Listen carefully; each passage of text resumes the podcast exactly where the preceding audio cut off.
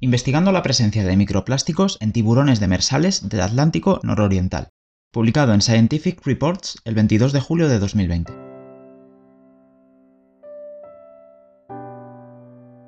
La contaminación por microplásticos es omnipresente en el medio marino y es ingerida por numerosas especies marinas. Los tiburones son un grupo poco estudiado con respecto a su susceptibilidad a la ingestión de microplásticos. Aquí proporcionamos evidencia de la ingestión de microplásticos y otras fibras antropogénicas en cuatro especies de tiburones demersales que se encuentran en las aguas del Reino Unido e investigamos si las cargas corporales de contaminación varían según la especie, el sexo o el tamaño. Se recolectaron tiburones del Atlántico nororiental. Se examinaron los estómagos y el tracto digestivo de 46 tiburones de cuatro especies, y el 67% de las muestras contenían al menos una partícula contaminante. Aunque reconocemos un tamaño de muestra modesto, la carga de partículas estimada aumentó con el tamaño corporal, pero no varió sistemáticamente con el sexo o la especie. Se identificaron un total de 379 partículas, lo que llevó a estimaciones medias que oscilan entre 2 y 7,5 contaminantes ingeridos por animal para las cuatro especies. La mayoría eran de naturaleza fibrosa, 95%, y de color azul, 88 o negro, 9. Una submuestra de contaminantes, n igual a 62, fueron sometidas a espectroscopía FTIR y se identificaron polímeros como celulosa sintética, 33%, polipropileno, 25%, poliacrilamidas, 10% y poliéster, 8%. Se desconoce el nivel de riesgo que representa este nivel de contaminación para las especies de tiburones. Sin embargo, este estudio presenta la primera evidencia empírica y una línea de base importante para la ingestión de microplásticos y otras fibras antropogénicas en especies nativas de tiburones del Reino Unido y destaca la naturaleza omnipresente de estos contaminantes. Plásticos en el medio marino. La investigación sobre el plástico en el medio marino se ha acelerado rápidamente en la última década, con numerosas publicaciones que describen su impacto en los ecosistemas y taxones marinos. Se estima que entre 4,8 y 12,7 millones de toneladas de plástico ingresan en los océanos cada año de diversas fuentes. El plástico es un material popular debido a su durabilidad, bajo costo de producción y eficiencia en sus usos. Son estas propiedades, junto con su naturaleza a menudo desechable, las que llevan a su prevalencia en el medio ambiente durante muchos años. Los microplásticos, definidos como partículas de plástico por debajo de 5 milímetros, son omnipresentes en el medio marino.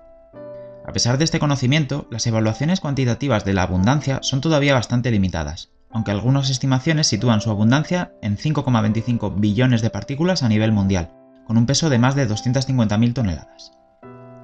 Los microplásticos, en forma de fibras, fragmentos o perlas esferas, se asimilan en el ecosistema marino a través de múltiples vías, las piezas de plástico más grandes pueden desintegrarse con el tiempo debido a la exposición a la radiación ultravioleta, la acción de las olas y la abrasión física, y eventualmente se fragmentan en partículas microscópicas.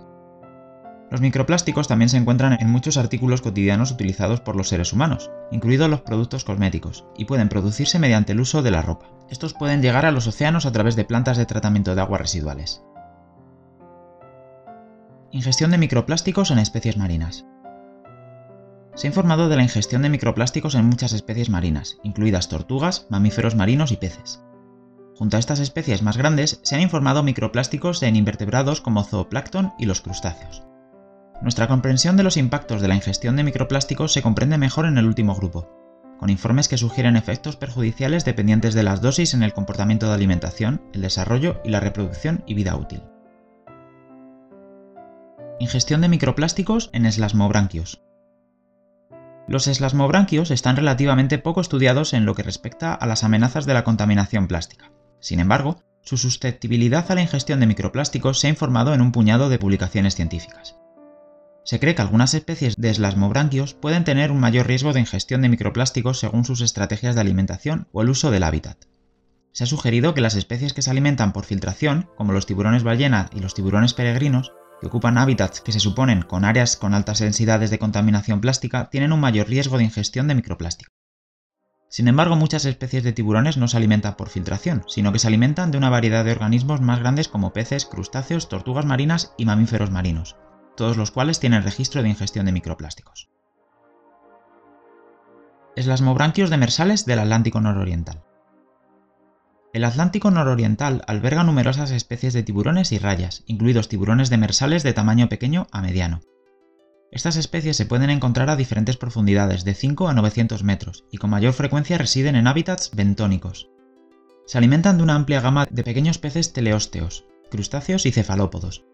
Debido a su elección de hábitat, a menudo son capturados en pesquerías demersales como captura incidental, sin embargo también existen pesquerías dirigidas a estas especies.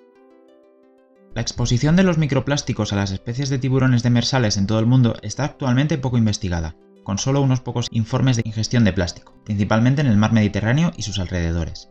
Sin embargo, se han realizado múltiples estudios sobre la ingestión de plástico en pescados con huesos en la región, con tasas de ingestión que varían del 1 al 47% en todas las especies. Aquí llevamos a cabo el primer estudio comparativo detallado de la ingestión de microplásticos en cuatro especies de tiburones en el Atlántico nororiental. Tiburón gato manchado pequeño, sabueso estrellado, cazón espinoso y bullhus. Estas especies fueron elegidas debido a su disponibilidad como captura incidental en las pesquerías locales.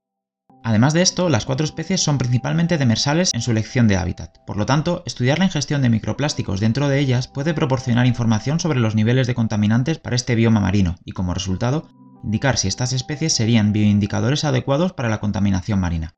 Dadas las diferencias interespecíficas en el nicho del hábitat, los cambios ontogenéticos en la dieta y la variación sexual en las estrategias de historia de vida, planteamos la hipótesis de que habría diferencias en la carga de contaminantes entre especies, sexos y entre clases de tamaño.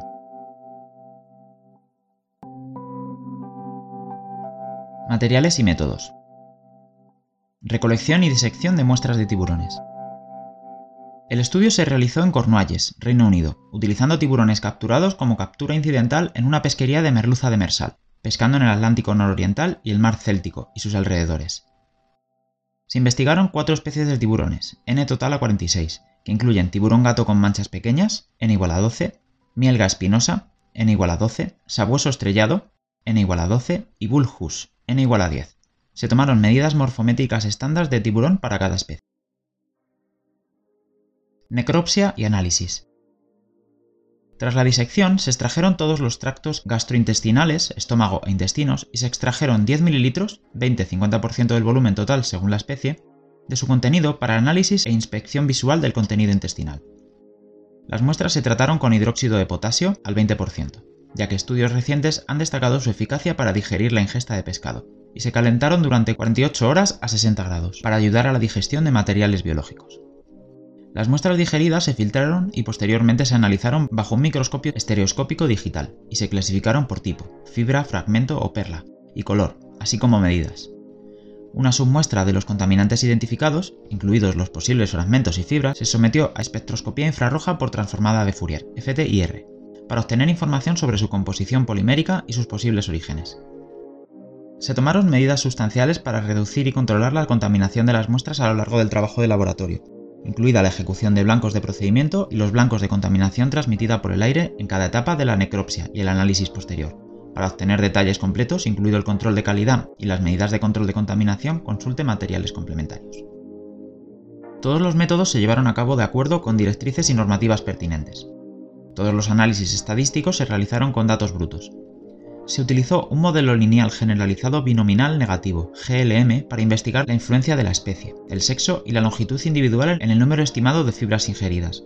Todas las combinaciones de términos fueron examinadas y clasificadas por los criterios de información de Akaike.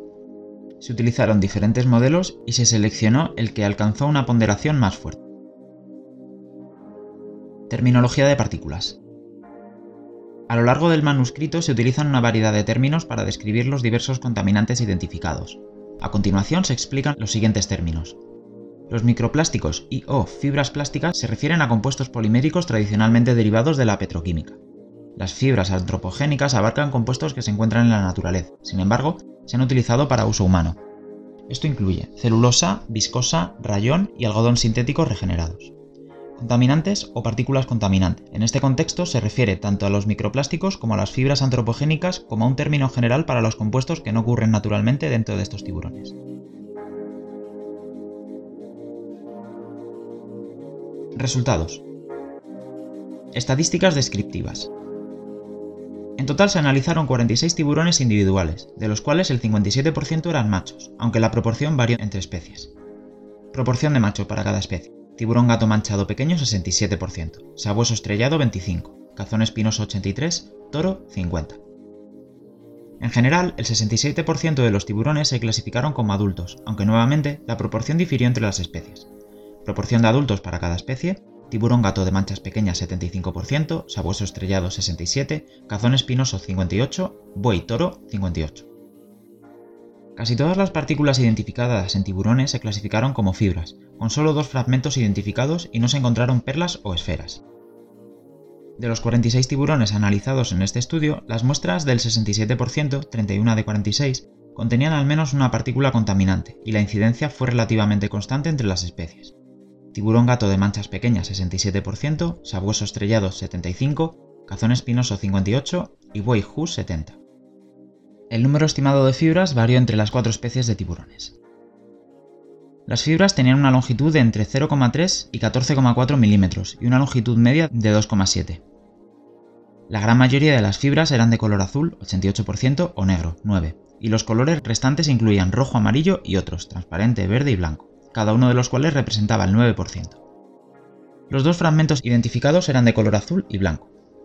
Las fibras mayores de 5 milímetros, n igual a 50, se consideraron aquí como macroplásticas y se excluyeron en análisis, aunque se pueden encontrar agrupadas en la categoría por encima de 5 milímetros en la figura 1. Diferencias entre especies, sexo y tamaño corporal. El número estimado de microfibras ingeridas fue influenciado positivamente por la longitud del cuerpo de cada tiburón. Sin embargo, no difirió entre especies o sexos. Cabe señalar que dos individuos en este estudio, sabueso estrellado y un toro, tenían niveles mucho más altos, con una muestra del primer individuo conteniendo 147 fibras y la muestra del último conteniendo 154. Tras un examen visual, estas fibras parecían ser hebras de cuerda azul, confirmadas posteriormente como polipropileno olefínico. Identificación de polímeros. Una submuestra de partículas contaminantes, n igual a 60 fibras, n igual a 2 fragmentos, se sometió a un análisis FTIR, 16% del total de contaminantes identificados. Sin embargo, cuando consideramos el conjunto de muestras sin los dos valores atípicos mencionados anteriormente, que eran fibras de polipropileno de olefina, la submuestra de contaminantes que se sometieron a espectroscopía FTIR equivalía al 79% de todas las partículas aisladas. Nuestro análisis reveló que el 33% de las fibras, n igual a 20, eran derivadas de la celulosa, alfa y ecteola modificados. Sin embargo, un análisis más detallado mediante microscopía óptica reveló que estas fibras de celulosa eran de naturaleza antropogénica, debido a su distribución uniforme del diámetro a lo largo de la fibra, y la observación de las fibras contorneadas, una característica de las fibras de algodón. Las poliacrilamidas constituían el 10% de las fibras, n igual a 6, el 8% de las fibras eran poliésteres, n igual a 5, y el 2% eran celofán, n igual a 1. Otro 25% n igual a 15 fue registrado como polipropileno olefínico. Combinando con los contaminantes microplásticos antes mencionados, poliéster y poliacrilamida, esto da como resultado que un total del 43% de las partículas sean verdaderos microplásticos. Discusión. Nuestro estudio es el primero en demostrar la presencia de partículas contaminantes microplásticas y antropogénicas en especies de tiburones residentes en el Reino Unido en el Atlántico nororiental. A pesar de que no hay diferencias sustanciales en la absorción de microplásticos entre las especies de tiburones estudiadas aquí, la investigación proporciona una base empírica importante para el trabajo futuro de investigación de los niveles de contaminantes en los tiburones del Reino Unido. Se puede esperar mayores niveles de contaminación en animales que habitan en otras partes del Reino Unido, con agua de menor calidad, aunque no hemos demostrado ningún impacto en la salud de los tiburones, la presencia de estas partículas contaminantes indica su omnipresencia en el medio marino. Con el aumento de la producción mundial de plástico y su prevalencia en los productos cotidianos, es probable que aumente la abundancia de tales contaminantes marinos. Ingestión de partículas contaminantes por especie, sexo y tamaño. Casi el 70% de todos los tiburones muestreados en nuestro estudio contenían al menos una partícula contaminante en sus tractos digestivos, aunque es probable que se trate de una estimación conservadora de la incidencia, este número es significativamente más alto que muchos otros informes de especies de tiburones similares en todo el mundo. Los estudios de Alomari de Eudero y Smith revelaron tasas de ingestión de microplásticos del 17% en los tiburones gato de boca negra, muestreados en el Mediterráneo, y el 15% en tiburones gato manchados pequeños del Mar del Norte, respectivamente. Curiosamente, algunos consideran que el Mediterráneo es uno de los océanos más afectados por la contaminación plástica por lo que se esperaba que la ingestión de partículas contaminantes fuera menor en el Atlántico nororiental. El único otro estudio que se ha realizado en especies similares y dentro de un área oceánica similar es el de Neves et al., que encontró tasas de ingestión de microplásticos del 20% en tiburones gatos de manchas pequeñas recolectados en la costa atlántica nororiental de Portugal, con microplásticos que son en su mayoría de naturaleza fibrosa. Los contaminantes que se encuentran dentro de nuestros tiburones son consistentes con los otros estudios que investigan la presencia de contaminantes en el medio marino y sus colores. Las fibras se están convirtiendo rápidamente en el tipo de contaminante más ubicuo en muchos compartimentos de los ecosistemas marinos, así como en el contenido intestinal de numerosas especies marinas, incluidas tortugas, focas y cetáceos. Las fibras tienen varias fuentes potenciales, incluida la rotura de equipos de pesca y marítimos, como redes y cuerdas, el desprendimiento de fibras por desgaste de los neumáticos de automóviles y el lavado de telas sintéticas de la ropa, así como la rotura y liberación de otros textiles.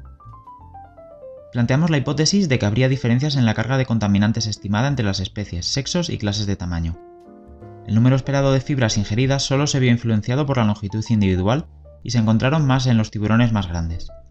Como no pudimos controlar la ubicación o el hábitat en este estudio, esto queda por explorar con más detalle, si bien la dieta podría ser un factor de influencia adicional para estas especies de tiburones, con los datos presentados actualmente y el tamaño de muestra relativamente pequeño, solo podemos especular sobre los factores que influyen en la carga de contaminantes en estos tiburones demersales. Vías de ingestión. Existen al menos dos vías potenciales de ingestión de partículas contaminantes por especies de tiburones demersales. En primer lugar, a través de la presencia de contaminantes directamente en su fuente de alimento. Se ha informado de microplásticos y otros materiales antropogénicos en varias especies de presas de estos tiburones, incluidos crustáceos y moluscos. También se ha demostrado que algunas de estas presas recogen y trasladan microplásticos alrededor de sus cuerpos en condiciones de laboratorio, así como también transfieren microplásticos por la red alimentaria. Las especies en este estudio muestran alguna variación en sus estrategias dietéticas publicadas con sabuesos estrellados y cazón espinoso que tienen dietas bastante especializadas, en comparación con los tiburones gato manchados pequeños y el toro, que son más generalistas. Es posible que esperáramos que los tiburones de alimentación generalista tuvieran más contaminantes debido a que se alimentan de una gama más amplia de presas, sin embargo esto no fue evidente. La segunda vía de exposición podría ser a través de la ingestión directa junto con las especies de presa objetivo, el uso del hábitat se ha identificado como un factor potencial de ingestión de plástico para otras especies de lasmobranquios, incluidos los tiburones ballena y las mantarrayas, así como las especies de peces óseos. Todos los tiburones analizados en este estudio muestran estrategias similares mientras se alimentan en su hábitat demersal, en el sentido de que para tragar a su presa la engullen por completo mediante la alimentación por succión. Al hacerlo, muchas de estas especies ingerirán grandes cantidades de sedimento junto con sus presas. Aunque la mayor parte de esto se expulsa inmediatamente por la boca, parte llega al intestino. Numerosos estudios han revelado que los microplásticos eventualmente se hunden en el fondo marino y descansan en el sedimento. Las partículas de sedimento que ocurren naturalmente ocurren con bastante regularidad en las entrañas de estas especies de tiburones, y es probable que muchas de las microfibras ingeridas se excreten junto con las partículas de sedimento natural. Queda por probar la posibilidad de que las partículas plásticas o naturales causen daños internos antes de la excreción. Los estudios existentes han intentado analizar la contaminación ambiental por microplásticos en el Atlántico nororiental, tanto en la superficie del mar como en los sedimentos. Lucer y colaboradores encontraron que el 94% de las muestras de las aguas superficiales en el Atlántico nororiental contenían lo que se creía que eran microplásticos potenciales, aunque después de un análisis más detallado, el 63% de estos parecían ser fibras antropogénicas de color negro mate y no verdaderos microplásticos. Estas fibras de color negro mate son similares en descripción a muchas de las fibras encontradas en nuestro estudio actual. Cuando se analizó bajo Raman, FTIR, Lucer et al. descubrieron que se combinaban estrechamente con la celulosa y el rayón, de nuevo similares a las fibras de celulosa encontradas en el estudio. En un estudio separado, Maes et al. identificaron partículas microplásticas en el 89% de las muestras de sedimentos del Mar del Norte y el Canal de la Mancha, y la mayoría de los plásticos se consideraron esferas, microperlas y fibras, sin embargo, estos autores no aluden a las fibras de celulosa regeneradas en sus muestras, que pueden haber estado presentes, pero no registrado. Dados estos niveles ambientales, no debería por lo tanto sorprender que aproximadamente el 70% de los tiburones en este estudio contengan al menos una partícula contaminante. Identificación de polímeros. El análisis de la composición polimérica de los plásticos marinos puede revelar las posibles fuentes, el destino y las causas de la ingestión. El uso de espectroscopía FTIR para analizar muestras ambientales es un método confiable para determinar su composición polimérica, y debería ser fundamental para cualquier estudio futuro. Los polímeros que identificamos reflejan en gran medida los resultados del estudio similares en el medio marino, y también son similares a la diversidad de polímeros de microplásticos a nivel mundial, siendo el polipropileno uno de los polímeros más abundantes identificados en todo el mundo. Las fibras de celulosa sintética se están registrando en muestras ambientales a través de múltiples estudios, aunque actualmente sus diversos orígenes siguen siendo un tanto poco estudiados. Estas fibras antropogénicas constituyeron un tercio de los contaminantes analizados y se identificaron como celulosa regenerada, viscosa y rayón, así como liocel y algodón, siendo la fuente probable de tales fibras textiles o artículos de higiene personal. Las bibliotecas espectrales para configuraciones FTIR deben continuar expandiéndose avanzando a fin de desarrollar bases de datos confiables que sean capaces de identificar con precisión las fibras de celulosa regeneradas dentro de las muestras ambientales. Las estimaciones muestran que un lavado de ropa promedio de 6 kilos puede liberar más de 700.000 fibras en las instalaciones de aguas residuales, y aunque algunas sean retenidas por estas instalaciones, muchas inevitablemente llegarán al medio marino, a menudo a través de los sistemas fluviales. Estas fibras liberadas, como el poliéster y el algodón, tienen una demanda mundial de entre 24 y 46 millones de toneladas por año, Curiosamente, las longitudes de las fibras identificadas en el tracto digestivo de los tiburones fueron similares a las de las fibras liberadas al lavar varios textiles en condiciones de laboratorio, destacando el lavado de ropa como una ruta principal para que las fibras ingresen en el medio ambiente. Posibles implicaciones. Como solo probamos una submuestra de contenido intestinal para cada animal, 20 ml, la incidencia proporcional de contaminantes antropogénicos que informamos es una estimación conservadora.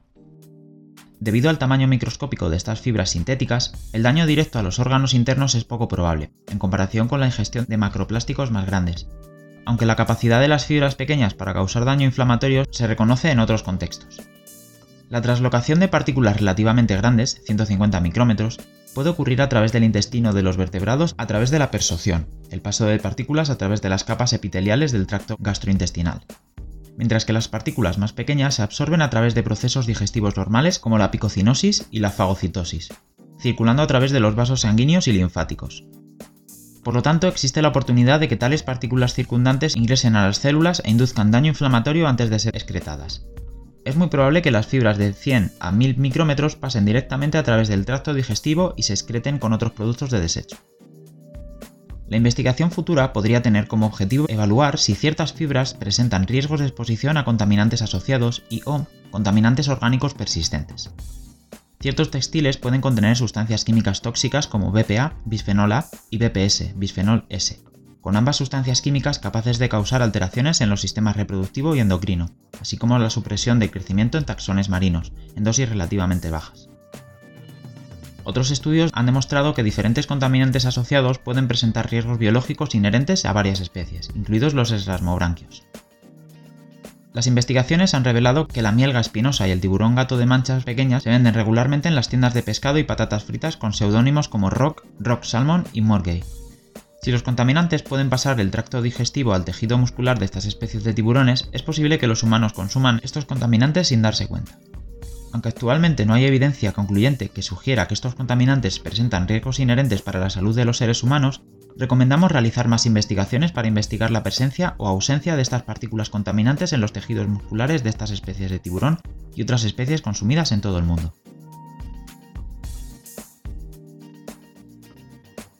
Conclusiones. Este estudio presenta la primera evidencia de microplásticos y contaminantes de fibra antropogénica en una variedad de especies nativas de tiburones demersales del Reino Unido. Aunque no ocurre en niveles tan altos como en otra megafauna marina, la presencia de partículas antropogénicas en estas especies marinas resalta su naturaleza ubicua. Aunque es muy poco probable, no se reconocen los efectos a nivel individual ni poblacional de este nivel de contaminación. Debido a estos bajos niveles de ingestión, estas especies quizás no sean candidatas ideales para ser utilizadas como bioindicadores de contaminación marina en hábitats demersales en comparación con otras especies de peces óseos. No obstante, si los contaminantes inorgánicos pueden adherirse a estas microfibras, junto con un aumento futuro de su prevalencia en todo el entorno marino, pueden producirse efectos secundarios biológicos. La investigación adicional sobre las fuentes y vías de las fibras antropogénicas pueden informar la política para reducir su prevalencia general en el medio ambiente.